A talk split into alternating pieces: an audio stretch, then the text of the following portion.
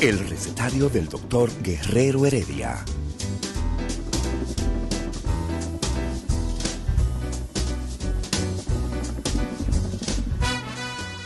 Una respuesta para cada pregunta. Una receta para cada problema. Ven a nuestra propuesta radial, amena, diversa y solidaria. Con alto sentido humano y profesional.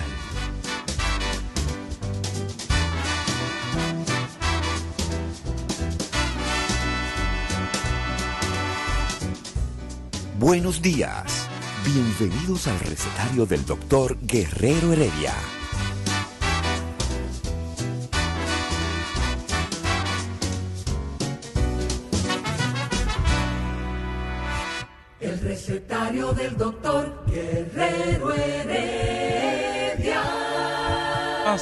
Aproximadamente 25 años, Mafelosi, importante sociólogo, filósofo italiano, utilizó el término post-alfabetización del mundo.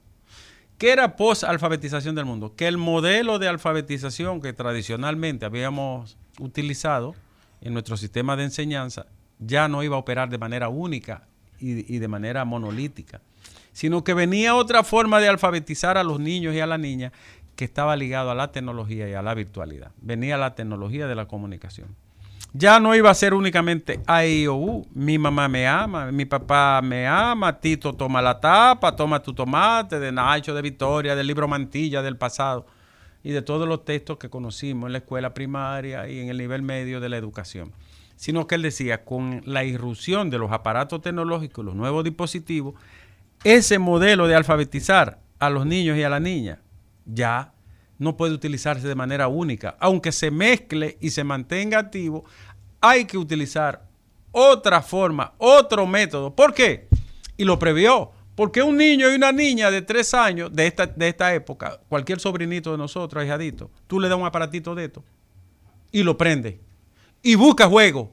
Y, Y, hace, lo, y lo abre y lo abre. y lo abre. Sin darse uno Sin cuenta. nadie enseñarle. Porque Sin embargo, nosotros que nos alfabetizamos, aunque uno se haya alfabetizado en una semana, con el pape pipo pu, Mame, mi, mami, mi- la primera es pape pipo pu, Sí. papá, pepe, papa. Aprendimos Por- de una por- vez y después y cogíamos ¿Qué es lo primero que dice el niño? Pa. pa, es la primera palabra que sale del el pa por, por el uso labial. Pa. Eh, sí, el labi- primer- no es eh, ma, ma es más difícil. Mira que ma es Más, más porque difícil pa. es labidental. Este Exacto. nada más es pa. Y entonces todos aprendimos a leer de esa forma y realmente aprendimos. Claro. Y cuando llegábamos a leer en el silabario el cuentecito del monito, ¿tú te acuerdas? El monito que, que daba vuelta o eh, el de los cabritos, el de las cabritas. Oh, el silaba- en el silabario. Silabario. Uno cree que esa es la forma instintiva que hay que aprender a leer. Eh, Nacho y el silabario, así fue que uno aprendió a leer. Y... Pero los carajitos no. Ustedes no se han dado cuenta y es un fenómeno que es inexplicable. De ahí viene el, eh, de ahí viene el efecto Flynn El efecto Flynn. eh, y, y el efecto de, eh, de Murguet, que son los De- lo que, de, de que de, de- aprendimos De Murgué. de Murget, Sí. de Murguet, yo no sé cómo se dice, de Murget, al final será así que se dice, donde uno dice, es cierto que aprenden más rápido, pero hasta cuándo se facilitan, ellos, o sea, ellos No estamos diciendo que uno sea mejor ni peor, no, oye sino lo que que hubo una pasa. transformación. Aparentemente lo que pasa es que los niños aprenden más rápido a aprender a facilitarse las Esto cosas. lo que pasa es, ¿Tú estás oye, oye, pero oye, ¿qué es lo que ocurre?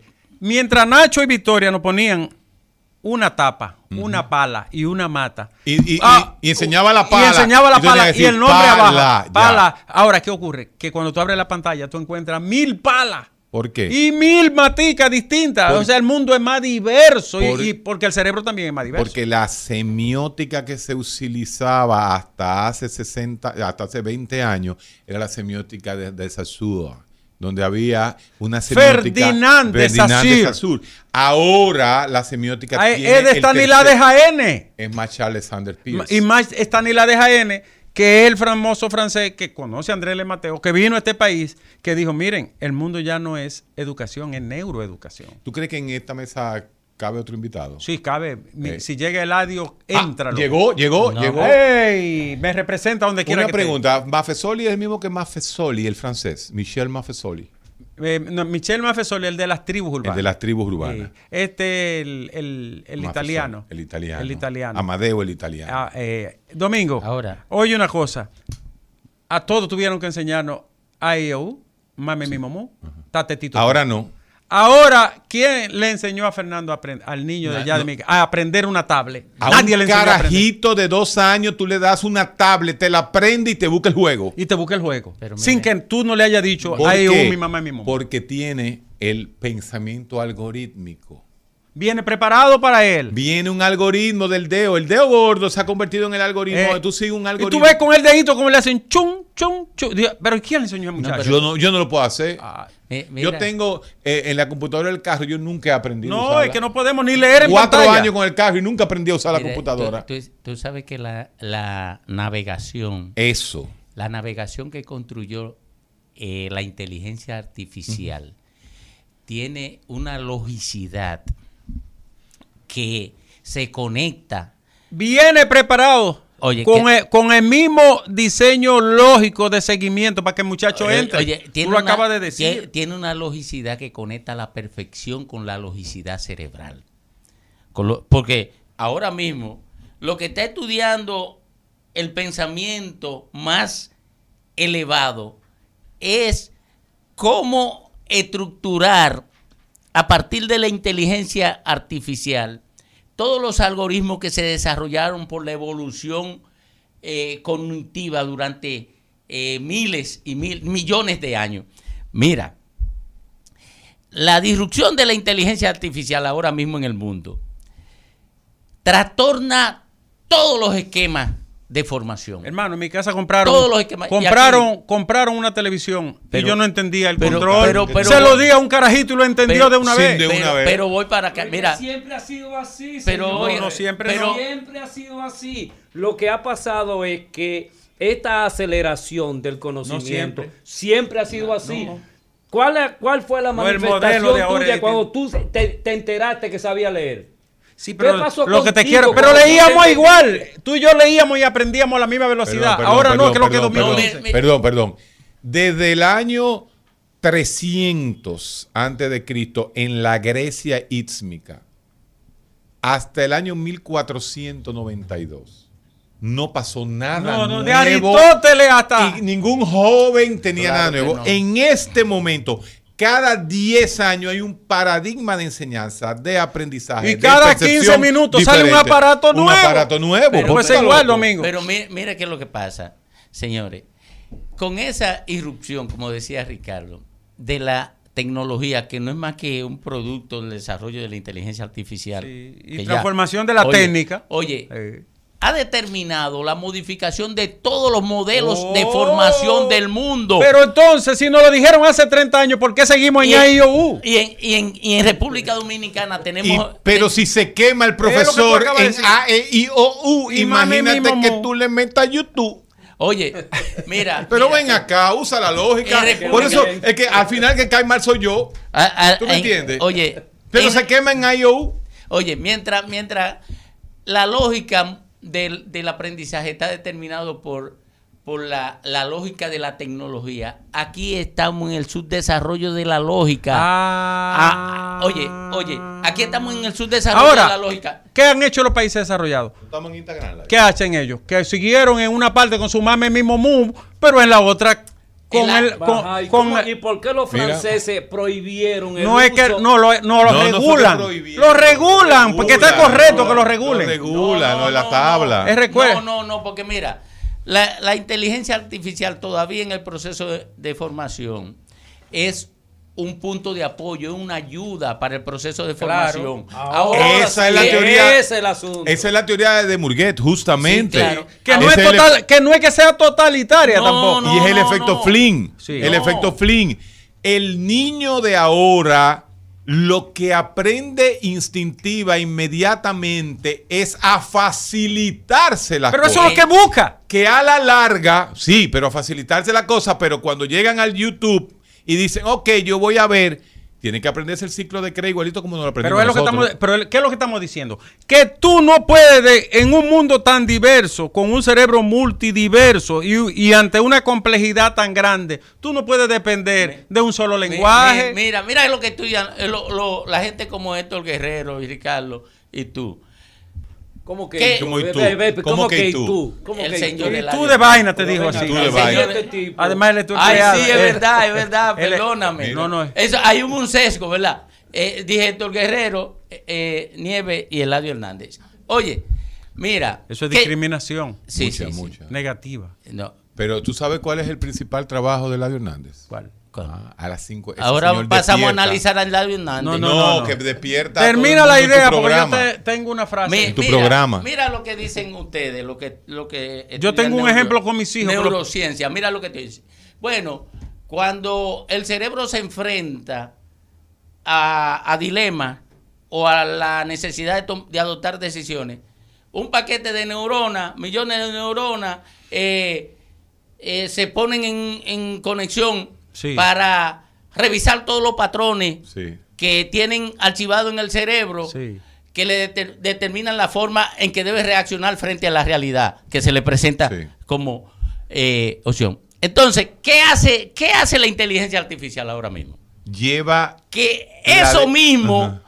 lo, lo realiza, pero a una velocidad superior a la Eh, de la pe- célula. Y le enseña, al, no, y le enseña al cerebro algorítmicamente a llegar hasta un punto. Correcto. Ahora, la decisión final, entonces ahí sí tenemos que usar Mira, la integración. por eso neuronal. es, y esto es lo- una de las cosas más importantes que vamos a extraer. Pero ¿y ese cerebro dónde que funciona? Por eso es que, oye bien lo que voy a decir. dejan terminar la idea. No, no, tú la terminaste la idea. Lo que yo quiero decir que por eso es que ninguna lectura sobra, ningún ejercicio mental sobra. Es. Todo ayuda a expandir, Claro. todo ayuda Todo. a mejorar, todo ayuda a, a mejorar la memoria, todo ayuda a mejorar el pensamiento crítico, racional. Por eso hay que poner a los niños a leer. Sí, Ricardo. Mira. Todo eso, pero lo importante para descubrir dónde que nosotros tenemos el déficit aquí en República Dominicana es que mientras nosotros estamos en, en el subdesarrollo lógico, Sí.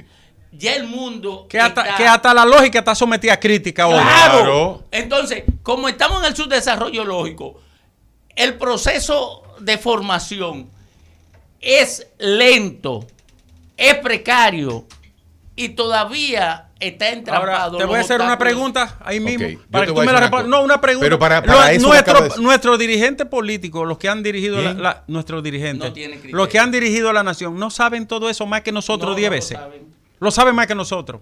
No lo saben.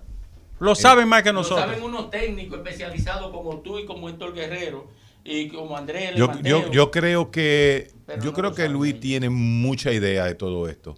Y yo creo que Leonel Fernández tenía mucha idea de todo esto. No, no. ¿Y por qué los dos politizaron la educación? ¿Cómo así? Que no, no está de- regida, ni dirigida, ni diseñada por técnicos, sino por políticos. ¿Furcal Ah, es bueno, político o técnico? mira. No, las dos cosas, pero yo no, no me refiero a una persona, sino a todo un equipo decidido a una transformación. Es que, bueno, es que hay un problema, hay un costo político muy fuerte. Exacto. Pero de esto, entonces no lo vamos a asumir nunca, el costo Nunca, político. nunca. Bueno, Pero es que costo político, costo en la justicia, costo en todo, es, es interesantísimo. Lo que cambio. pasó en la justicia se pudo hacer, eh, digo, en el En- Ministerio en- Público en en Educación. educación. Ahora, Se maneja mejor un grupo, eh, una Ricardo, población una con sexto grado de primaria. No me, imposible, Sí, le, crea, le más dolor y más trauma social y más problemas políticos a los un- gobiernos. Una, una población analfabeta, Mira, por Dios. Una pregunta. Un- antes de eso, el experimento para saber. ¿Tú te acuerdas el Kubrick, el, eh, la vaina esa que era el, cuadra, el cubo que tú hacías, que lo ponía todo de un color? Nunca lo pude hacer. Nunca lo pudiste hacer. Nunca yo tampoco, hacía una cara solamente. ¿Por qué? Porque tú y yo tenemos una formación teórico abstracta. Sí. Tú lo pudiste hacer, imposible, No, tú ni lo jugaste. no, sin embargo, el tenías. ahija- el ¿Tú te ahijado mío- el ahijado mío lo hace, el ahijado ahí mío voy, lo hace. Ahí voy. En la época de nosotros, en los 80, el 80%, por decir un número, no podía hacerla entera. Sin embargo, habían tres o cuatro en el curso nada más. Tres que hacían, ¡pra! La hacía. y lo hacían toda la cara. Ahora es al revés. Ahora la mayoría a- lo hacen, Te voy a decir una cosa. y, pero no tienen abstracción. te voy a decir algo. Y ahí es donde viene el problema, Mira, que es para Domingo, quedar en el medio de- del adio. Yo estudié con un tipo que era un genio, pero no, no lo sabíamos. Nos dimos cuenta después. Era un genio. Hizo el bachillerato completo con nosotros, sin escribir nunca una palabra y sin llevar un cuaderno. Y todo lo resolvía y sacaba la mejor nota y, y- y era bueno en todo. Pero ¿qué ocurre? En una época de los 80, lo único que le ofrecieron fue una beca para irse a Europa, a- en ese caso al bloque oriental. No se fue y se fue en un barco. ¿Y tú sabes lo que hizo? Es dueño de hasta de una naviera, porque era un genio. Sí. El tipo nunca, nunca copió nada, ni escribió nada, ni, ni guardó nada en, en cuaderno. Y yo, él me despertaba en mí un estímulo. Y decía, cuño, ¿y ¿por qué él puede aprenderse la cosa tan rápido? Entonces yo tenía que leer una vaina 10 veces y 12 veces. ¿Qué pasó en el tiempo? Yo repitiendo, tratando de alcanzarlo a él. Que yo leía tanto cuestiones de biología, de literatura, de sociales, de lo que nos daban y de matemática y trigonometría, que mi, mi memoria se fue desarrollando durante esos cuatro años. Y ya después yo solo tenía que leerlo una vez. Sí, ¿Qué almacenar. es lo que significa? Que ejercicio, ejercicio. Eh, hay- hay que leer, Ejercicio. leer, leer, es como un gimnasio para la neurona. Claro que sí. Ahora, sí. si el maestro se te quema 97 de 100, Ay, Dios. El recetario del doctor Guerrero Heredia. Mira, yo, yo no entiendo, eh, escuchándolo ustedes filosofar. Eh, Filosofar. sí, filosofar. Sí, a ti te gusta hay- mucho esa palabra. Sí, pero hay que filosofar para entrar a la, a la ciencia, Eladio. Pero a Ustedes, los propósito, psicólogos pero mira, evolucionistas, pero escúchame. Usted, los psicólogos evolucionistas, no le gusta la filosofía. yo lo Antes, antes, antes de entrar en todo eso, para poder filosofar y para poder entrar a todo ese mundo, eh, nosotros necesitamos alimentarnos. ¿Cómo así? Y Senasa, por ejemplo, se anuncia en los Sí. otros programas y, y en, con nosotros no se anuncia. ellos anuncian, en, eh, ellos en Rumba se anuncian en el Rumbo de la Mañana y con Charlie. y no vuelan y a vuelan nosotros. al programa de salud. Eso es para que tú te veas que no hay... Desgracia. No, no, ahí tú te das cuenta que el criterio no es el criterio científico No. que llevan. Es el criterio como, pa- como eh, Domingo Páez y, y- y Ricardo Nieves tiran duro. Se lo ponen en el anuncio. Entonces, y, como, y como Charlie Mariotti es un matatán, se lo ponen a él. Y a nosotros, los pariguayos, Pero no, no, lo ponen. pero quien debe tener ese anuncio justamente somos nosotros, que es Salud el- pública. que es y también de salud pública, que es este programa, es el de eh, medicina, es de salud. Salud. Vamos a poner salud. La salud, Salud, mental. salud, salud. médica. Salud, me corrijo, me- salud. Médico mental, salud. Salud.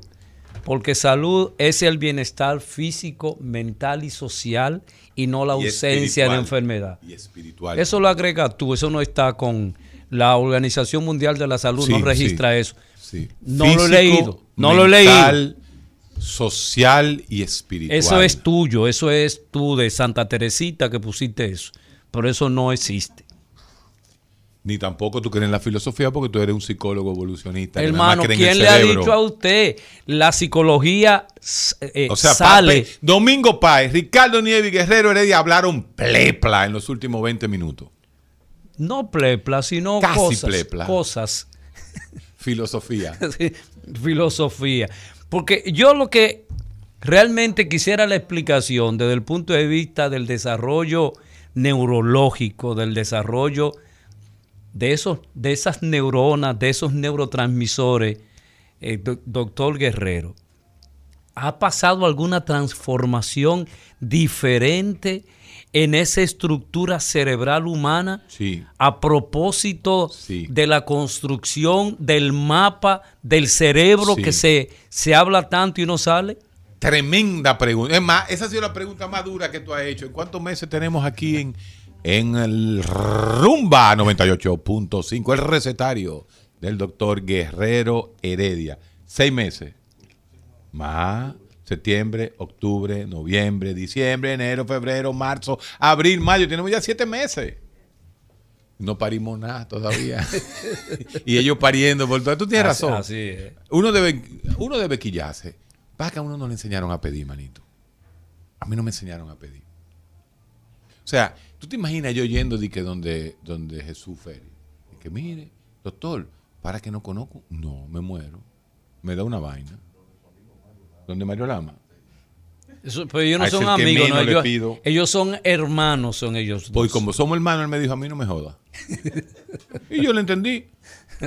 Yo le tengo 38 currículum desde el 16 de agosto. Yo me imagino, sí. 38 currículum. ¿Se lo he entregado? No, pero ahí hay hasta una sobrina mía que necesita trabajar. Una sobrina de cariño, esa sobrina que tú sabes que el papá está en mala. Pero mala, gente de uno que está en mala. Y esta muchacha es un genio de la computadora y la vaina de esa. Ve a ver si está trabajando. Está desempleada, claro que sí. Porque como él es mi hermano, él me dijo, no me joda. Ah, está bien, no te jodo.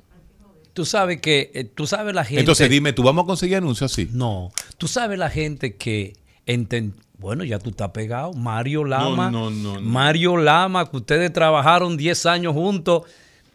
Tú serás el que si yo qué cosa. Cuando yo, no, no, yo, Mario, Mario.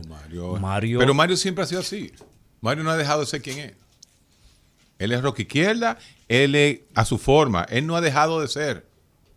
Él no ha dejado de ser. Porque yo le decía, y una pregunta, ahora tú quieres que yo vaya donde Mario y ¿cuántas veces tú viniste donde Mario y donde mí a ofrecerme un anuncio de tal cosa? En los 17 años que nos pasamos Mario Lama y yo hablando. ¿Eh? Dime. O tú no eras de lo que no autocensuraba cuando Mario comenzaba por esa boca a decir cosas y yo decía por esa boca. Ah, ahora, ahora, ahora sí quieren. O sea, a mí no me fuña, que yo no estoy en esa vaina. Y es lo mejor que yo he hecho, ¿eh? Yo lo mejor que... Tú sabes muy bien que yo tengo... Yo tengo a, a, a después de los hijos y la mujer, lo que más uno quiere en la vida, o lo que más uno quiere en la vida es a su maíz. Y yo no conozco ese, ese lugar donde esa señora trabaja. No conozco donde... La señora de Doña Carmen. Sí, yo creía. ¿Tú sabes dónde creía yo? Te lo juro por la salud de mis dos hijos. ¿Tú sabes dónde creía yo que quedaba ese ministerio? ¿Dónde? En el parque infantil. Ahí, que hay una vaina grande y eso es el conservatorio. Es el conservatorio. Yo me enteré que esa vaina quedaba allí en el obelisco. El abajo. sí, al Allá, lado del obelisco, En sí. la vaina, el lo que era el Partido Dominicano. Yo me enteré de eso como cuatro meses después. Entonces, Al yo- lado del Eugenio no, María de Hosto, Esa, donde iba ya Veneno. donde quieren cambiar el nombre. De Eugenio María de Otto allá Veneno. Allá Veneno. Ahí. Ey, es, es- Ahí. ey, esa no está bien. Ahí es donde está el detalle del- de la banalidad superficial, tercermundista, Increíble. adulona y mediocre que está mediando todos los medios en este país. Óyeme, Ey, esa es una descripción. óyeme. Eugenio María de Hostos Co- es la clave de la educación latinoamericana. Definitivamente. Y se conoce desde hace 200 años, eh, 100 años, 60, och- no, 100 años. Ya Veneno, solamente conocido por una generación. Tú le preguntas a Sí. cualquier muchacho de 20 años quién es Ya Veneno y no lo conoció. Porque Ya Veneno cumplió una misión, tiene su, tiene su valor, tiene su simbología, marcó una etapa.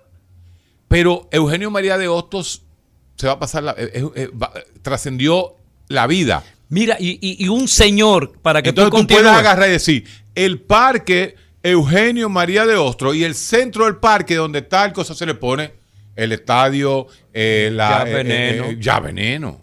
Pero no, tú no puedes cambiarle a Eugenio María de Ostro por ya veneno. Mira, Eugenio María de Hostos fue capaz de decir, mientras Puerto Rico sea colonia de Estados Unidos, no me entierren en Puerto Rico. Ey, mire hermano, decir eso, o sea, eh, eh, esa dimensión de ese señor no tiene comparación. Nosotros somos el cuerpo de una paloma con dos alas caídas. Dos alas que siempre han estado rentadas a otros. ¿Qué, qué, cómo- qué- qué tú quieres decir? Puerto Rico al dólar y Cuba al rublo. El recetario del doctor Guerrero Heredia. Día de sabiduría y filosofía en el recetario del doctor Guerrero Heredia. El recetario del doctor Guerrero Heredia. Bueno, estaba Eladio Hernández, psicólogo evolucionista y ácido, que él tiene su acidez mental, pero demuestra eh, cierta debilidad humana. Entonces, en el Instagram Eh, un saludo a todos los que están en el Instagram. Hoy no puedo ver. Ahí está. Ahí está tú eres que tiene que leer Ah. a toda nuestra gente. Eh, Pero está, está al revés. Estaban hablando de. Estaban hablando de la Ah. pulserita. La pulserita que tiene. Mira, el yo área. tengo una pulsera. Esa pulserita, ¿de dónde dos. viene? ¿Verdad que sí, Una Olga? pulserita. Ah, Eh, son dos pulseritas que la venden Sí, manganzón, en, en- sí. en los lugares de varones. cuero, eso hiede muchísimo después. A, a los tres meses hiede muchísimo esa vaina. Porque nada más hiede a, a, ¿Y, cómo, a- y esa experiencia que tú tienes? No, no, yo he visto Ah. gente con un bajo arriba. Yo tengo un amigo por ahí, un periodista que tiene como 700, ¿tú lo has visto? No, y, y- y huele como si tuviera montura de caballo. Parece un caballo. Cuando él llega a los sitios, como tiene tanta y, y se le... y- y se le- tú huele como si estuviera eh, en una silla de caballo. Sí, pero ese es, esa, el, el- con relación a esa persona, es su, su, ¿cómo se llama? Su transferencia, su querer ser del otro lado, pero yo no, yo simplemente tengo dos. Pero te- haz una catarsis al pueblo y dile, ¿qué te llevó a ti, un tipo tan ácido como tú, a ponerse una pulserita? Eso es muy sencillo. Una pulserita. Eso es muy sencillo, chulería. Chulería. Ya. O sea, que, que tú en tu cuerpo te pones chulerías. Sí. ¿Y cuál es el problema de eso?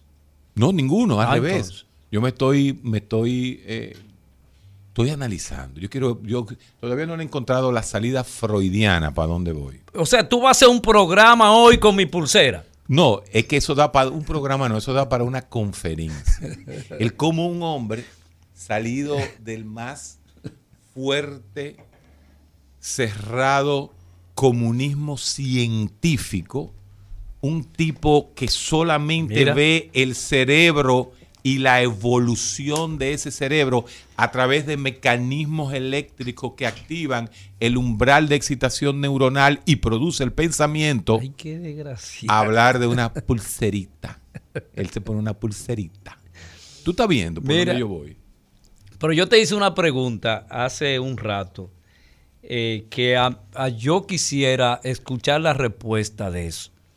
O sea, ¿qué ha pasado en términos evolutivos? Porque ahorita vamos a hablar de ese personaje que tú tienes, que de repente está con nosotros aquí y de repente se pone a pelear contigo, sin ninguna razón, y te insulta, y te trae un chisme de hace meses. Eh, No te vas a meter por ahí. Tú sabes que ese tema. ¿Para dónde tú vas? No, no lo metas. que no hable del trastorno No. límite de la personalidad. Pero el tras... Mira, ese es un tema que nosotros lo vamos a traer, pero de tres semanas. El trastorno límite de la personalidad. Ayer tocamos el trastorno narcisista, tocamos el trastorno antisocial. Pero el trastorno límite de la personalidad es posiblemente, luego de la bipolaridad, el trastorno más estudiado en psiquiatría Libros y libros. y en hay. psicología.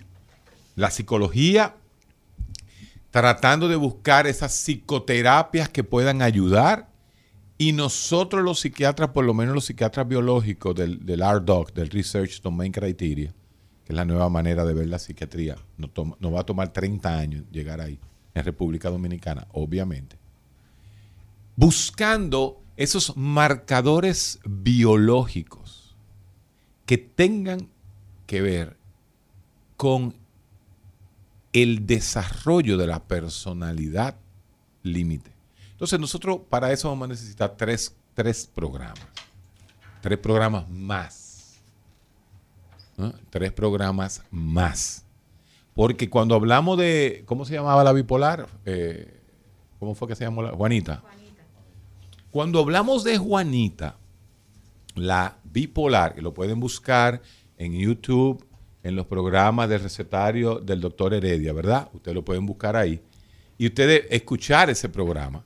Tengo decenas, y tú lo sabes, y Domingo, ha ayudado, eh, Domingo y Eladio han ayudado mucho en eso con sus estudiantes de psicología, a que escuchen esa- esos programas para que conozcan cómo se está manejando en la radio y en la comunicación ya. El trastorno bipolar, el trastorno obsesivo compulsivo, como lo, hemos- lo hemos manejado con FEFO, ¿verdad? Y cuando entremos en el, en, en el trastorno límite de la personalidad, ese es un lío. Ese es un libro y la vamos a presentar. Y sí tiene que ser con una mujer. ¿Por qué con una mujer? Pero tenemos varias. una. Tenemos ahí a Juanita, tenemos a Amparo. Juanita la, la- Juanita la, la, la borde- la- la bipolar, tenemos a Fefo el obsesivo, tenemos que hacer el programa con... Yo quiero hacer o trastorno límite de la personalidad o un trastorno que está muy de moda porque está apareciendo más de la cuenta, que es el déficit de atención. Que la gente, la gente le llama el déficit de atención. Yo estoy moqueando. con hiperactividad. no hay por ahí una me estoy mosqueando yo. ¿De dónde diablo estoy mosqueando yo? Óyeme, eh, el déficit de atención, la gente dice, es que no le pone atención el papá. Todavía la gente cree que eso es el déficit de atención. Entonces es otro temazo que vamos a tocar. Pero en el programa de hoy nosotros debemos seguir en la misma dinámica. Y tú cogiste algo importante. Tú decías, tú inmediatamente cuando eh, Ricardo Nieves y Domingo Páez filosofaban sobre el tema con toda su razón y derecho, porque acuérdate que la nueva filosofía es sociología y neurociencia. La- ¿Por qué? Porque ya habla de la muerte, del amor, de Dios. Toda esa vaina ya pasó de moda. Ya eso se ha hablado durante mil, seis mil, dos mil años, tres mil años se ha hablado de este tipo de filosofía. Entonces, la nueva filosofía es sociología, economía, neurociencia, ética de la neurociencia, ética del futuro, de la singularidad, de que todo ya va a ser la inteligencia artificial. Esa es la manera en que los nuevos filósofos están filosofando. Pero quisiera yo preguntarte lo siguiente. En psicología, por ejemplo, las tres tendencias explicativas de eso que tú estás diciendo es la psicología evolucionista, la psicología cognitiva y la neuropsicología. sí, señor, por ahí Son va.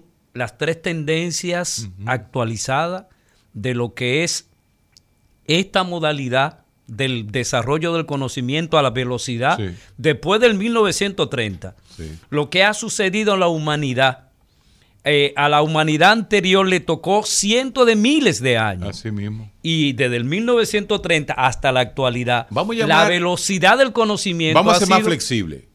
Vamos a hablarles del siglo de las luces. Ok. Pero. Eh, de Alejo Carpentier, ese Ok. libro de Alejo. El siglo de las luces, que es mediados del 1800. Desde la Revolución Dominicana, de la Independencia. dominicana, 1844. 1844. O sea, desde esa época ya el, el conocimiento científico comenzaba a avanzar. A Giga- a- a, pasos agigantados. Sí, señor. Lo que pasa que después de 1937, después de la Segunda Guerra Mundial, es geométrico. es ge- es Te geométrico. saludan. Es geométrico el, el, el, el, el- el- ¿cómo se dice? El adelanto. Eso es cierto. Por eso te decíamos que en 10 años los carajitos que eran millennial ya son diferentes a los post-millennial. Y los post-millennial ya son diferentes a los que vienen después de los post-millennial. En otras palabras, el muchacho que tenía 18 años en el año 2000 tiene 40 años casi. Esos son los post-millennial. Los millennial. Millennial. Millennial. Esa generación que tenía de 12 a 20 años cuando el 2000. Estos llegan a tener 43 años.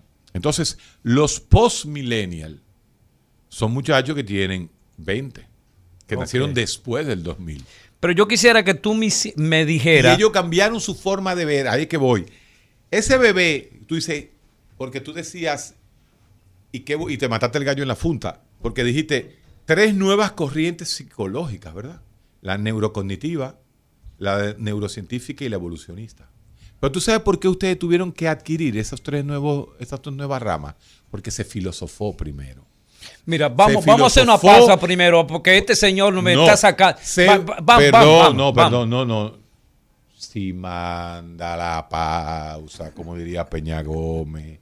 sea- usted sabe muy bien que todas esas escuelas vienen después del desarrollo social de esas ramas. En otras ramas, en la filosofía, en la sociología. Entonces la psicología dice, no, hay que ser la neurociencia, hay que ser la cognición. Eh, porque ¿de dónde viene la cognición? ¿O quién inventó la terapia cognitiva conductual?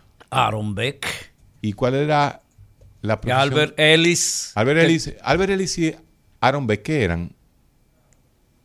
Pero tú siempre No, has estado con eso, que, ¿Qué que si eran? médicos, que ¿Qué- si no eran eran? médicos, ¿Qué eran? psicólogos. Eh, Aaron Beck, ¿qué era? Se quedaron en el mundo de la psicología. Aaron Beck, ¿qué era? Pero acepta. Médico, médico. Médico, psiquiatra. Sí. Albert Ellis era qué? Médico, psiquiatra. Tú sabes lo que yo voy a hacer. Te voy a traer el listado de todo óyeme, eso. porque yo no voy a pelear contigo. Muchas gracias. Porque por eso lo mediocre de, de muchos de tu área quieren de, de una vez crear un conflicto entre la psiquiatría y la psicología. No. Lo que te estoy diciendo es que todos los temas de psicología que se aplican vienen de otras áreas, vienen de otras especialidades, como la medicina, como la sociología y como la filosofía. El recetario del doctor Guerrero Heredia. Día de sabiduría y filosofía en el recetario del doctor Guerrero Heredia. El recetario del doctor Guerrero Heredia. Héctor, una de mis preguntas está, si en la psicología, en este momento, lo que está enfrente es la psicología evolucionista, la psicología cognitiva y la neuropsicología, ¿qué ha pasado en psiquiatría? ¿Qué está pasando en psiquiatría en términos de esos nuevos paradigmas Sí. que, que ha adquirido la ciencia, en este caso la psicología? Tanto así que la década, tú recuerdas, la última década del milenio 1900, o sea, de 1990 al 2000, se le llamó la década del cerebro. Todos los estudios que se están alumbrando en este momento, tú sabes lo que es el alumbramiento en medicina. ¿Qué es alumbrar en medicina? Después que tú pares el bebé, tú alumbras la placenta. La salida, cuando sale el bebé, ¿te acuerdas que hay un cordón umbilical? Ajá. ¿Qué hay que hacer ese cordón? Cortarlo. Cortarlo. Cuando a la madre se le corta el cordón umbilical, todavía tiene dentro de su útero qué? La placenta. Entonces hay que esperar la salida de la placenta en la mujer. Eso se llama el alumbramiento. Ahí es cuando el médico considera que todo el producto, ¿eh? todo el producto ya salió. O sea, que había que esperar, porque la placenta, ¿quién alimenta a quién? Al bebé. Bueno, eso es el alumbramiento. Entonces, todos, todos estos estudios que han salido de psiquiatría han hecho que en el 2008, ya hace 12 años, tú tienes 12 años escuchando, eh, tú tienes por lo menos 7 años escuchándome a mí decir y hablar de todo un movimiento científico, bioquímico, genético y médico, biología molecular, que ha empezado para clasificar de nuevo las enfermedades mentales. Que esa clasificación que nosotros conocemos de la enfermedad mental, que está basado una dimensión sintomatológica psicológica, de síntomas psicológicos, no puede encajar con el desarrollo de las farmacéuticas o de los fármacos que se usan en psiquiatría. Porque hablar de esquizofrenia como una enfermedad no es práctico, no es pragmático ni científico. Que esas No ideas... está hablando de este de momento. este momento, pero eso en República Dominicana hablaremos en 30 años. Que como tú tienes que interpretar la esquizofrenia, es justamente deconstruyendo. Esa palabra que nada tiene que ver con ciencia, que es de Derrida, un filósofo, pero que la usó en otro tipo de construcción. Pero la deconstrucción de la enfermedad mental ya no, ya es una obligatoriedad para que la ciencia siga avanzando. Me explico. Si yo hablo de esquizofrenia, no, esquizofrenia, la mente escindida, los síntomas de esquizofrenia, alucinaciones, delirios, Psicosis. paranoia, psicosis. No, no, no, no, no, no, espérate. Vamos a deconstruir la esquizofrenia. Vamos a tener una definición básica como un trastorno del contenido y proceso del pensamiento, que son dos cosas diferentes. El contenido de tu pensamiento es una cosa y el proceso de pensamiento es otra. Me explico. A ver. Me explico. A ver. El esquizofrénico, dentro del contenido de su pensamiento, ¿qué es el contenido del pensamiento? El test de realidad. ¿Qué es el test de realidad?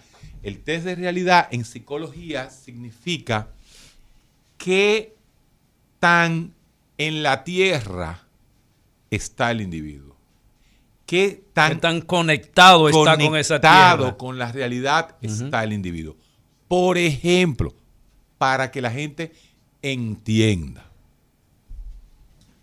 Si yo le digo a un paciente dominicano, tendremos que hablar en dominicano porque yo, le voy a, sí. yo le voy a poner una palabra dominicana.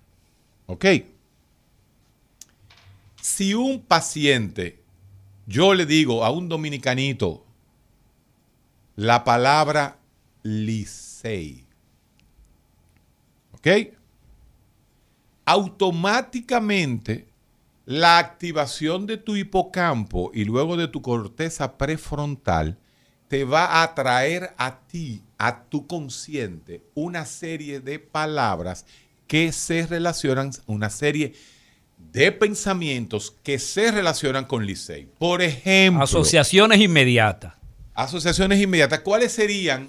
Y esto es lo importante, atención en el recetario, que hoy no estoy presentando a nadie porque estoy de espalda.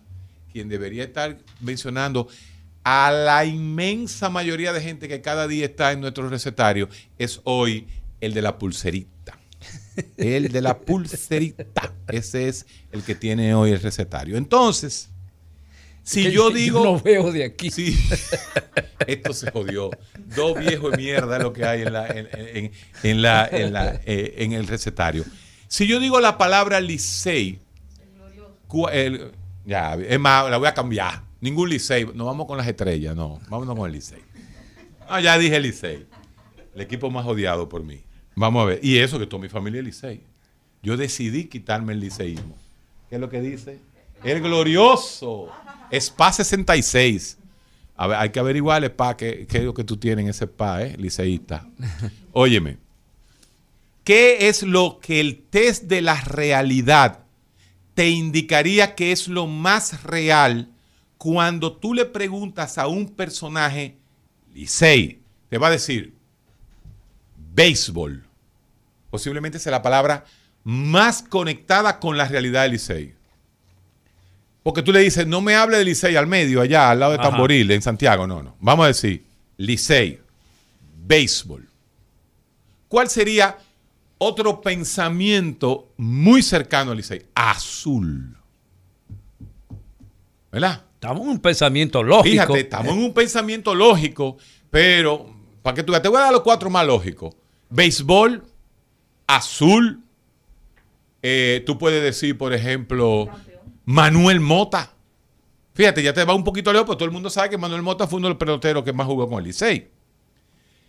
El glorioso. El glorioso Licey.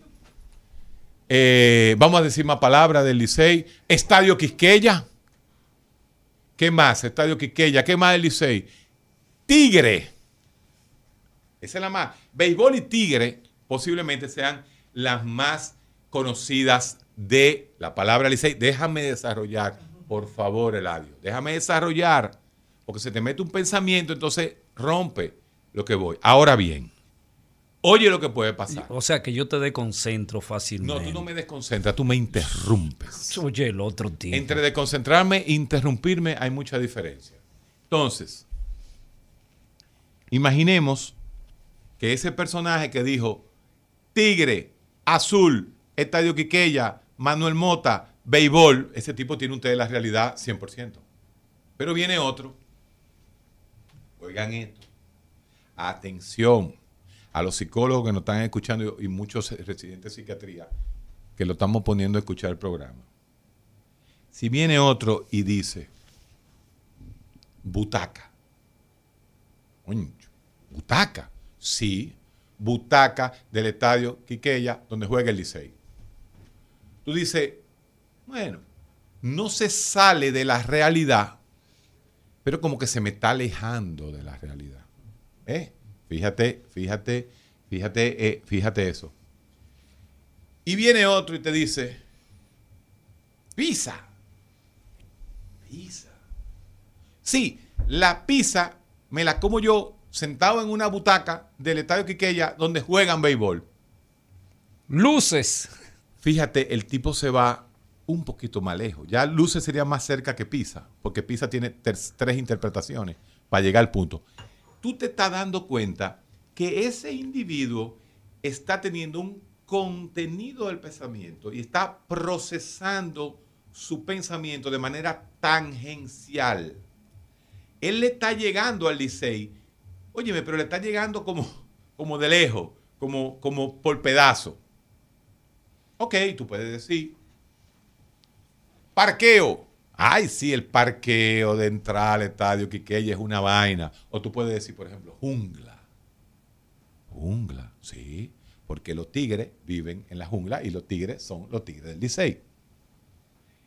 Y el psiquiatra y el psicólogo, principalmente el psicólogo, la psicometría, los psicómetras, aquellas personas que miden y tratan de poner numéricamente esa sintomatología abstracta, esa sintomatología subjetiva, hacerla concreta, te dice, óyeme, este tipo se me está descarrilando, este tipo se me está yendo por la periferia.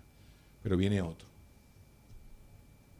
Tú le dices, Licey y te dice, Mao Zedong, la revolución china. Oye, mi hermano, para tú llevar ese pensamiento al Licey, no, hay forma. No hay. ¿verdad? Como que, hay que, como, hay, como que hay que brincar mucho. Habría que interpretar y decir, Mao Zedong, revolución china, una china, bueno, una china y un chinero, los chineros están frente al... ¿Tú me estás entendiendo? Ahí no hay forma de tú. Entonces, en la esquizofrenia, el contenido del pensamiento del individuo, en, de muchas maneras, es un pensamiento totalmente fuera del test de la realidad.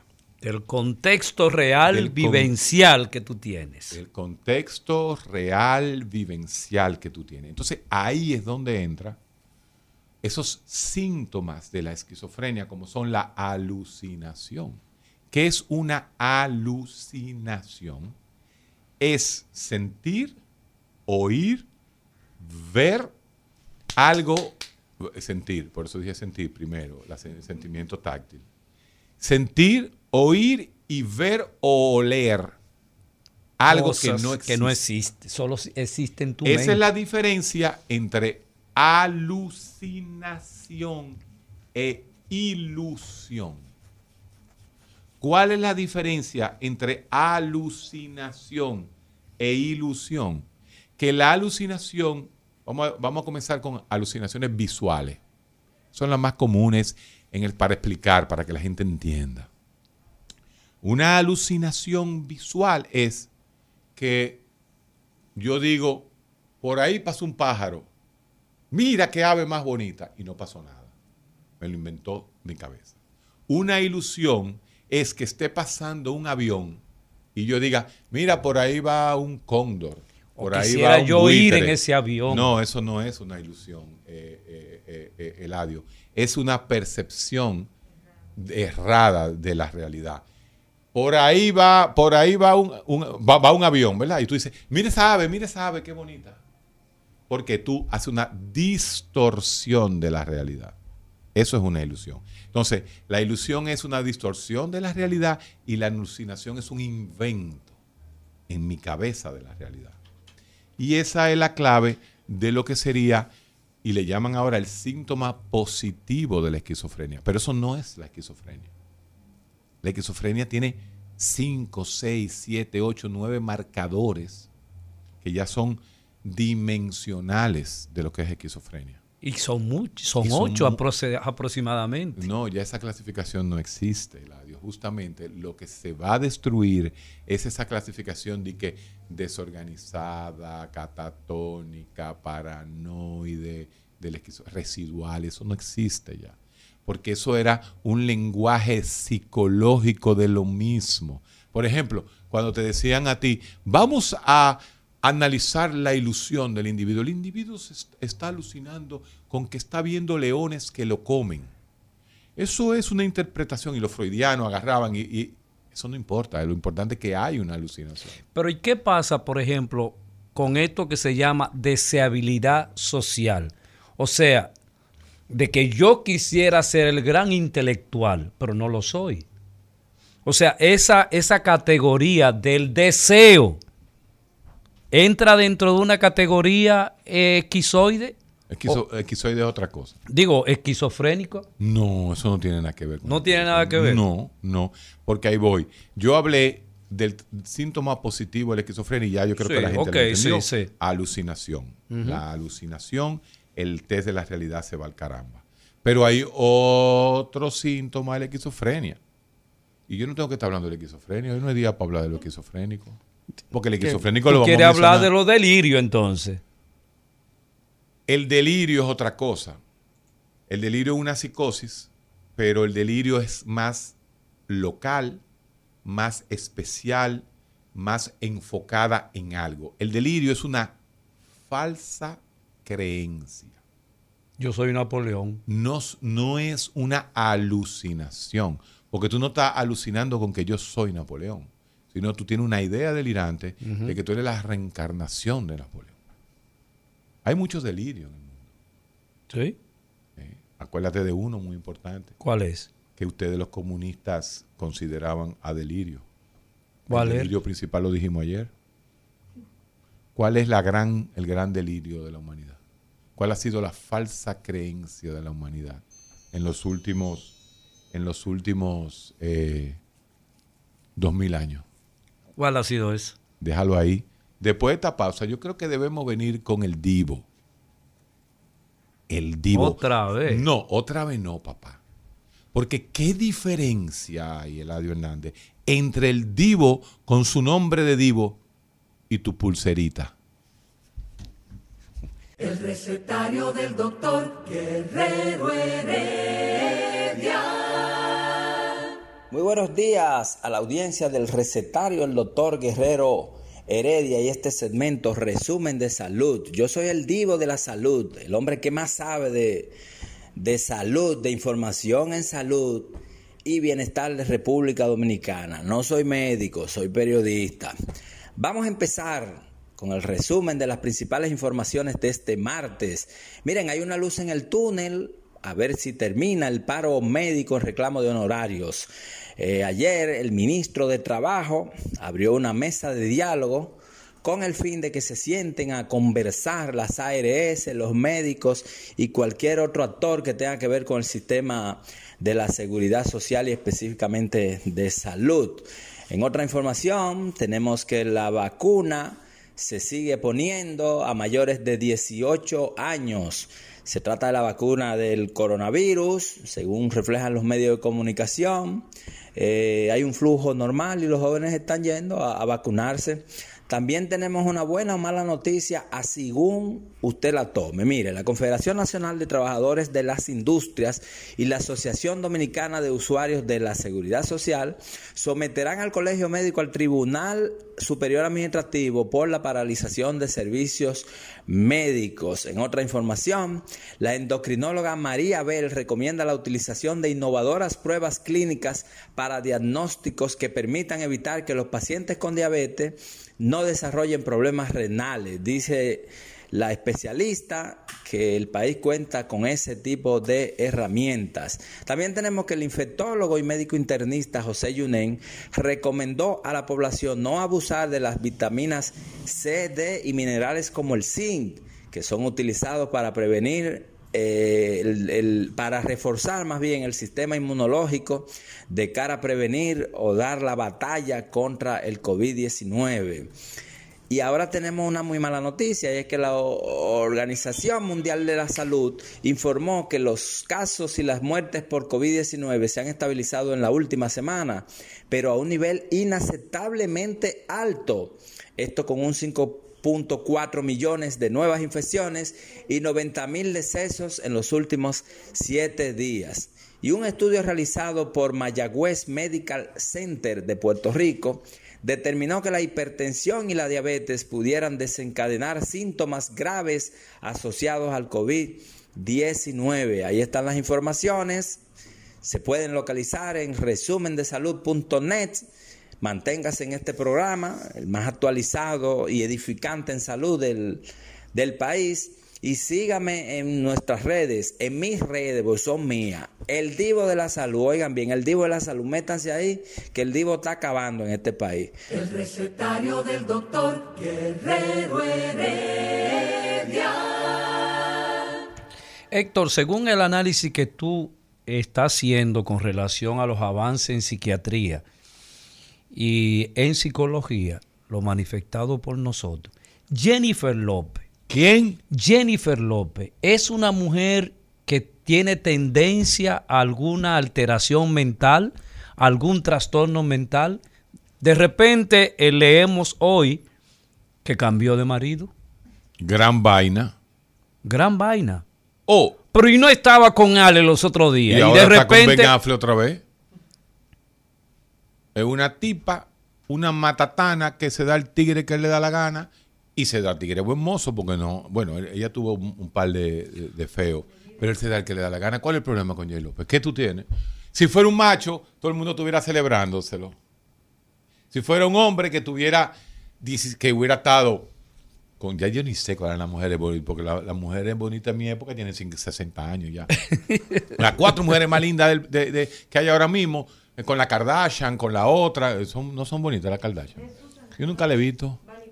Es verdad que la Kardashian eh, nada más es con, con moreno que andan. Sí, sí, hasta ahora. Eso dicen. Hasta que ahora. If you, if you go black, you never back.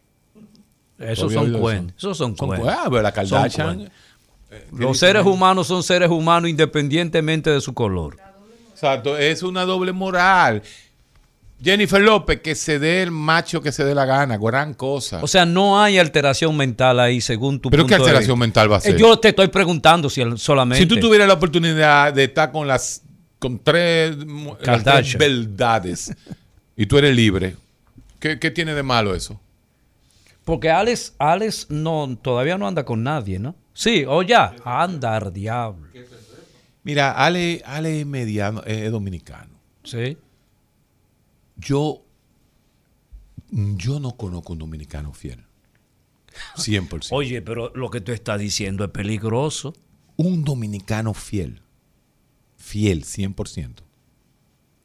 Tú te Muy incluyendo, poco. tú te que tener- incluyendo a casi tiene que 5 tener- millones de seres humanos. No, tiene que tener o, un, o una formación religiosa, espiritual muy fuerte. Muy fuerte. O el amigo tuyo, Ti- ¿Cuál? el que estudió contigo allá en el Santa Teresita. ¿Qué- ¿Cuál es ese? ¿Qué, qué fiel? 100%. Uno. uno O que tú se- tienes que ser muy, muy, muy, pero muy pariguayo. O tiene que ser, tiene que, es muy difícil, muy difícil. Porque la Oye, pero lo que tú la estás aseverando es... No, yo ey, digo muy ey. difícil, yo no estoy cerrando, yo digo que hay, los hay. Pero oye, ¿qué pasa? La infidelidad del punto de vista evolutivo no existe, y tú lo sabes, porque tú eres evolucionista. Uno. O sea, eh, el hombre no está diseñado para ser monógamo. Cuando digo el hombre, estoy hablando del hombre y la mujer. Sí, ¿entiendes? los seres humanos. La mujer mucho menos que el hombre. Estamos un 60-40 hasta este momento. Naturalmente, La naturaleza hace a la mujer que sea lógicamente más promiscua que el hombre. Y eso la lógica te lo dice, y tú lo sabes, eso lo, lo hemos analizado en muchas ocasiones. ¿Cómo así, Héctor? Pero- Oh, pero venga. A ver. Señores, eh, ese Eduard Castillo y WT Nieves, do- Nieves, cuando tú vengas, debe ser familia de Ricardo Nieves. Puede ser familia. Mira, cuando tú vengas de vacaciones de Austin, Texas, a, a- a República Dominicana, tú tienes que venir al recetario para que te conozcamos. Pero tú sabes que lo que Pero seguimos. Lo que vienen, ¿Cuándo vienen es a Punta Cana ya. Su pluma, Eduardo Castillo, deja que él dijo le guste sacar su pluma. No. Uno tiene, uno tiene que a- a- aceptar, pero vamos, vamos a seguir. ¿Dónde yo estaba? A ver, Yo dije. la infidelidad, la tú infidelidad. estás, tú, tú en has la hecho- mujer y el hombre. Una Ajá. pregunta. Y yo espero que bajemos un poco el feminismo, el machismo y todas las estupideces y los tabúes que tenemos, los religiosos, los no religiosos, los tabúes de los, mitos. los tabúes de los mitos, porque este tiene muchísimos tabúes con todo y su y su y- y su Sí, porque yo estoy al lado del y su santo. ateísmo y su ateísmo. de- del santo San Bueno, Campracio. yo lo que voy a San Pancracio, yo voy a decir algo que no es muy santo. La lógica natural te dice que un hombre macho alfa, Te están escuchando. ¿eh? ¿sí? Continúa, continúa. macho alfa, por más alfa que sea o por más vaquero que sea, no puede con tres mujeres. No es posible. por más macho alfa, si tuvo relación con una, dos y tres, al tercero está noca. Listo y servido. Mira, puede ser, Eso va- como, van a aparecer. Héctor, eso es como a un resort donde los primeros días tú comes como un desesperado. Y después- Al tercero, ya tú no quieres. yo- tú no Ya quieres no quieres ver comida y vaina de esa. Señores, la naturaleza hace que un hombre, y oigan lo sabia de la naturaleza, por más que tú quieras, al tercero está noqueado. Pero una mujer, Ay, ay, ay, ay, ay, ay, ay. una mujer puede tener 60 relaciones en un día. Una mujer puede recibir 60 hombres. Ah, qué sabia la naturaleza. Qué sabio el creador de la naturaleza. Oye, qué sabio fue el creador. Un este hombre, oye esta vaina, un hombre que solamente puede tirar tres en un día y está noqueado, en nueve meses puede tener 200 hijos. Pero la mujer que puede tener 60 relaciones en un día, solamente puede tener un hijo en nueve meses. ¿Cuál es el detalle de eso? La naturaleza. Ah, ¿Qué quiere decir la naturaleza natural y real real con eso que yo acabo de explicar? Que la mujer está diseñada biológicamente para ser infiel. Y que lo único que bloquea a la mujer para ser infiel son los tabúes sociales establecidos por el hombre. Que se están rompiendo. Ah, por eso, a esa mujer de 17 años con fuego uterino en Afganistán, esa jovencita Ay, ay, ay, que tiene fuego uterino a los 17 Con la, años, con la puca puesta. que si viviera en Nueva York se diera 7, 8 muchachos en, en Talibania, en Afganistán, le caen a pedra Kabul. y la matan a pedra. ¿Por qué? Porque tuvo que venir lo social, ese monstruo, ese Dios monstruoso, y prohibirle a la mujer que tenga sexo. Ahí viene uno de los grandes nacimientos. Hay que volver al malestar de la cultura de Freud. Ahí viene uno de los conceptos más importantes que es la represión es a través de la represión social e individual que la mujer... Señores, los hombres lo que hacen es ensuciar a las Xiom- eh, mujeres. Xiomara dice, Xiomara. Oye, La, la última. ¿qué dice? Sander, cuando a uno le gusta un tigre, no pega cuerno. Eh, ¿Cómo es la cosa?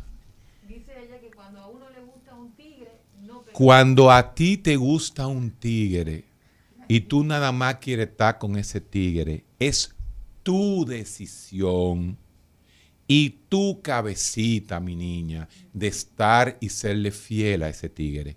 Pero ese tigre hoy, que se bebió tres tragos y lo que hizo fue ensuciarte, si tú quisieras naturalmente, tú podías tener siete relaciones. Pero ese pariguayo se quedó en uno.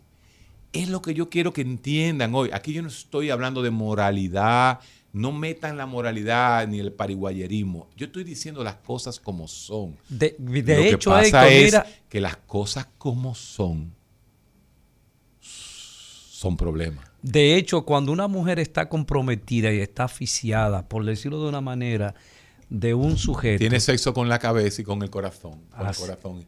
Ay, mi amor, pero mentira. Físicamente puede coger tres amores ahí mismo. Sí, pero fíjate, no. pero fíjate un detalle, se ella se tapa, mira, si se si se sienta ¿Cómo? mal, se tapa para que el otro hombre no pueda verla en ese tiempo, en ese instante, pero luego que pasó ya lo biológico, se abre de nuevo. Y acuérdate que en la mujer, en las etapas de la sexualidad, el hombre cuando termina de eyacular, que hay ese bajón de testosterona y más de testosterona, de oxitoxina, que es la hormona de la filiación. Sí. Tú puedes estar con Jennifer López y tú le dices, "Tss, eche para allá. ¿Mm? La mujer no.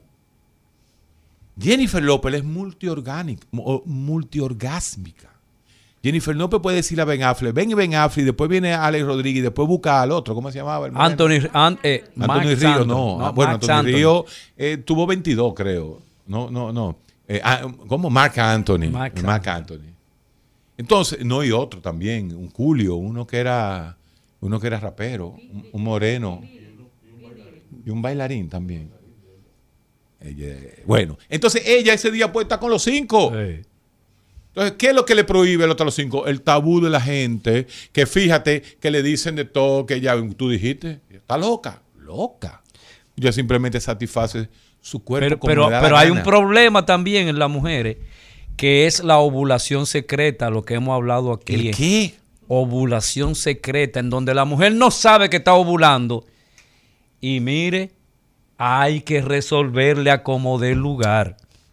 Justamente, justamente, la mujer, y eso lo sabe toda mujer y todo hombre, tiene marcadores concretos de que lo biológico es lo más importante, como es la menstruación, como es la ovulación, como es esos tres días antes de la ovulación Ay, que a las mujeres les suben esas hormonas. En los ojos se le nota un brillo, una Ah, cosa. tú, tú eres un verdugo en eso. Pero ven, ¿Usted se mira, vámonos a una pausa. Ah. El recetario del doctor Guerrero Heredia. Eladio, eh, la metáfora de todo lo que yo he dicho la tiró Eduard Castillo en el Instagram. Dice que cuando un candado abre con cualquier llave, no sirve. Pero si una, Llave. si una llave abre muchos candados, Es una llave maestra. Es una llave maestra. ¿Tú ves? Así son las mujeres y, los, hombres. Exactamente. El doble estándar. Por eso es que se ha tenido que crear tantos estándares, tantos tabúes para la mujer. Porque que la mujer está diseñada para lo que yo dije. Entonces, esa es la realidad. Y nuestro programa es para eso, para decir las cosas como son. Pero mira, en ese sentido las mujeres de éxito sufren mucho. Porque las mujeres de éxito, Eh, Jay, Jay López. por ejemplo, Si ella quiere tirarse a Ben Affleck y a Alex Rodríguez juntos, no la dejan. eso pero es, eh, Ay, pero están de moda los tríos. Pero los tríos nada más están de moda cuando son dos mujeres y un hombre. Y cuando la mujer lo dice, no, espérate, papá. La naturaleza dice que lo lógico de un trío son dos hombres y una mujer. Ah, pero así no te gusta.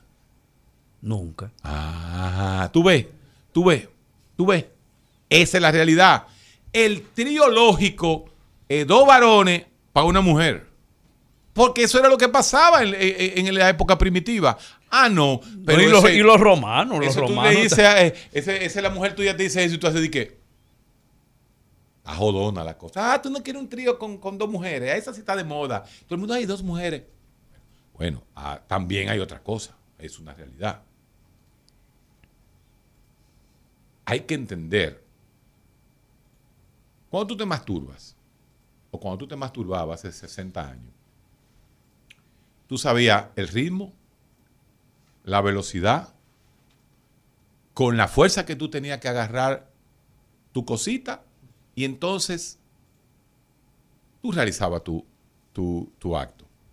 Un hombre, cuando masturba a una mujer, o una mujer cuando masturba a un hombre, es muy difícil que tú llegues al orgasmo, porque no tiene la precisión. De ahí viene que cuando las mujeres hacen sexo entre ellas, se conocen más que lo que le puede hacer un hombre a una mujer, a menos que sea el sexo fálico, el coito.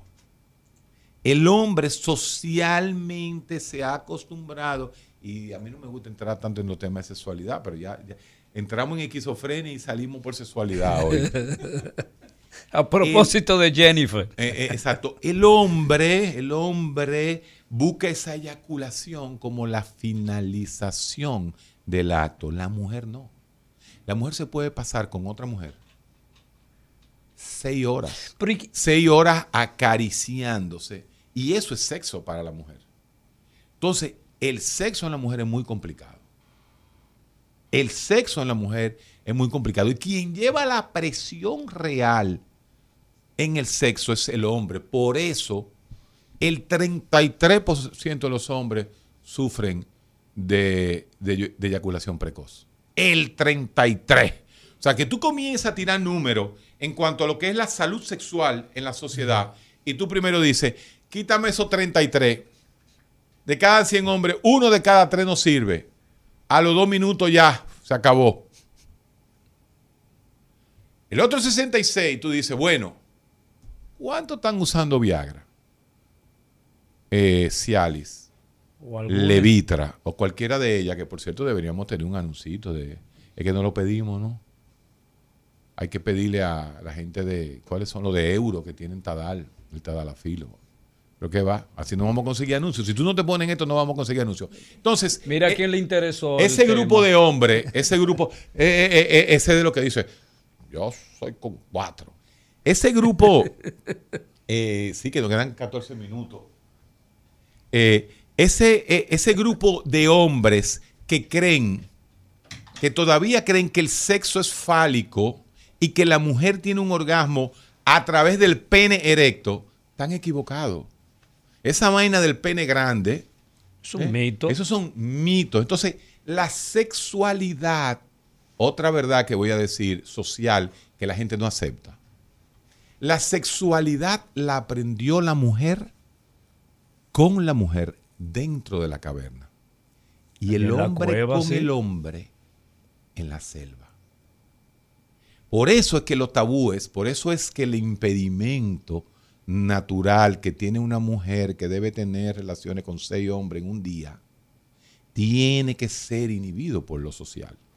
Y en la revolución agrícola, cuando la mujer toma el comando de la producción, tiene que tener leyes porque el tigre se iba a casar y entonces la mujer se quedaba sola y el vecino. Entonces fíjate cómo socialmente, y eso lo describe Sigmund Freud, pero de una forma en el malestar de la cultura, como un parámetro y es base estructural de la sociología estructural de Levi Strauss. Pero, el pero, establecimiento de esos tótem, el establecimiento del tabú. pero hay un, un problema de los neurotransmisores. ¿Cómo tú puedes explicar que la oxitocina, Ajá. que es la del placer, No, la oxitocina es la del apego. ¿Y cuál es la del placer? Dopamina. Perdón, la dopamina. ¿Cómo la dopamina actúa de una manera en el hombre y de otra manera en la mujer? Para justamente Así es. es tener una ser eh, eh, la multiplicación de la relación. Una mujer puede tener cualquier cantidad de relaciones en un día, pero el hombre tres, dos, tres. Dos, a menos tres. que tú seas Pou. A, a- a Un menos tipo que tú seas Pou, sí. se mantiene al día, hace ejercicio, corre todos los días. Y tengo entendido que, que fue un, un, un, un, no un bon vivant, no, un dandy. Gandhi. No, Yeah. Dandy. Dandy. ¿Qué Gandhi? Gandhi era un pari... Mentira, Gandhi no era ningún pariguayo. Gandhi era un chulo. Tenía un harén. No era un harén. Definitivamente. Era, un- era un chulo. Definitivamente Gandhi fue un hombre que incluso eh, muchos de sus biógrafos Sí, dicen- hablan de cómo Gandhi exploró la sexualidad Sí. a través de la trascendencia. No, tenía un Kama Sutra. Sí, sí. Edición especial. Bueno, Kama Sutra, edición especial para Mahama Gandhi. claro. Lo que pasa es que eso no se divulga No. porque hay que, hay que mistificar la figura de Gandhi. Como yo, como lo que yo estoy diciendo hoy sobre la naturaleza real de la mujer y la naturaleza real del hombre. Entonces tú hablaste de algo, mira qué pasa. Lo voy a explicar con uno de los ejemplos más fríos, crueles de la realidad científica. La dopamina es el neurotransmisor del placer.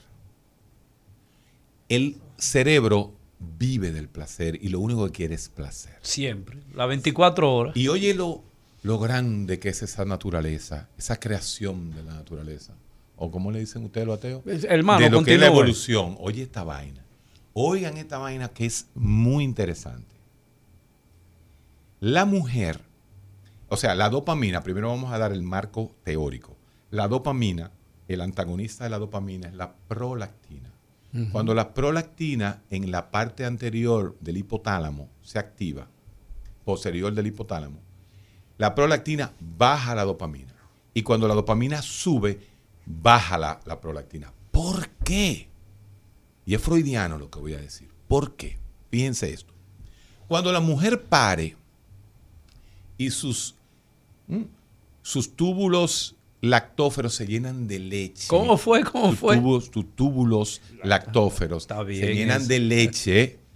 La mujer está preparada por la naturaleza para lactar ese bebé. Oigan qué vaina más complicada lo que les voy a decir ahora. Cuando el bebecito comienza a chuparle la leche a la mamá, succionar, mamar la teta de la madre, le saca toda la leche a la mamá. Cuando el cerebro nota que los que, que la leche se acabó de la madre para, para la producción de prolactina. ¿Tú sabes cómo la para?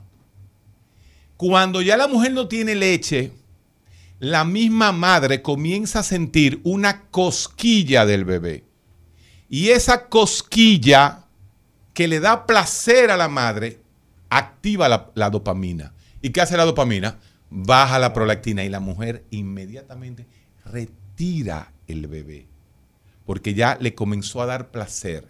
Ya la mamá no era la fuente de alimentación al hijo, sino que el hijo se convertía en fuente de placer para la madre. La base neurobiológica del psicoanálisis, yo te lo acabo de explicar. Y ahí, y ahí, ahí- ahí se produce una relación de doble vía. Claro. También, porque entonces el niño empieza a través de ese A sentir. experimento, Atarse con mamá. a- claro, a atarse con mamá y a experimentar placeres. Por eso. Por eso es que el placer ¿m? no tiene ética, no tiene moral, si lo vemos en la perspectiva natural. Oigan esa vaina. Cuando la mamá siente que ya no está lactando, fue porque la dopamina activó An, y le sí. bajó la prolactina. Guapiti se acaba ahí. Entonces, ese es lo que se llama. Freud no entendía esa vaina. Porque Freud no entendía la neuropsicofarmacología de ahora. Pero ahora le, damos la razón a Freud. Y cuando Freud plantea, recuérdate que ustedes de las escuelas de psicología han planteado las tres grandes escuelas de lo que es la evolución del ser humano, la escuela freudiana, la escuela ericksoniana y la escuela piagetiana, que son las tres, las tres grandes escuelas de pensamiento sobre la evolución del hombre. En la escuela freudiana se habla de que de la etapa oral como la primera y dura muchísimo la etapa oral. Son cinco etapas. Bueno, a veces dura hasta los 80 años. Y más. Eh, Eh, eso- son eh, experiencias personales. Eso fue lo que tú viniste a decir en el programa, ¿verdad? Eh, eso fue lo que vino a decir. Eh, vamos, vamos a preguntarle a Charlie también y a, a todos los demás. La teoría de que el tamaño no puede decir, ese, ese también, ese también es así. Pero vamos a dejar el tema aquí. Porque son temas, fíjate, que tú le metes un nivel de realidad científica que después salpica en lo social. Y ahí es que se crean los tabúes, ahí, ahí se crea. o sea, yo te dije al final, y fue lo más duro que yo dije hoy, la sexualidad en la mujer fue aprendida biológicamente con otras mujeres en la caverna. Y el hombre aprendió la sexualidad cuando tenía que dormir a la intemperie. Con otro, ¿Con otro qué? con otros hombres. Lo dijiste tú. El recetario del doctor Guerrero Heredia. Rumba 98.5, una emisora RCC Media.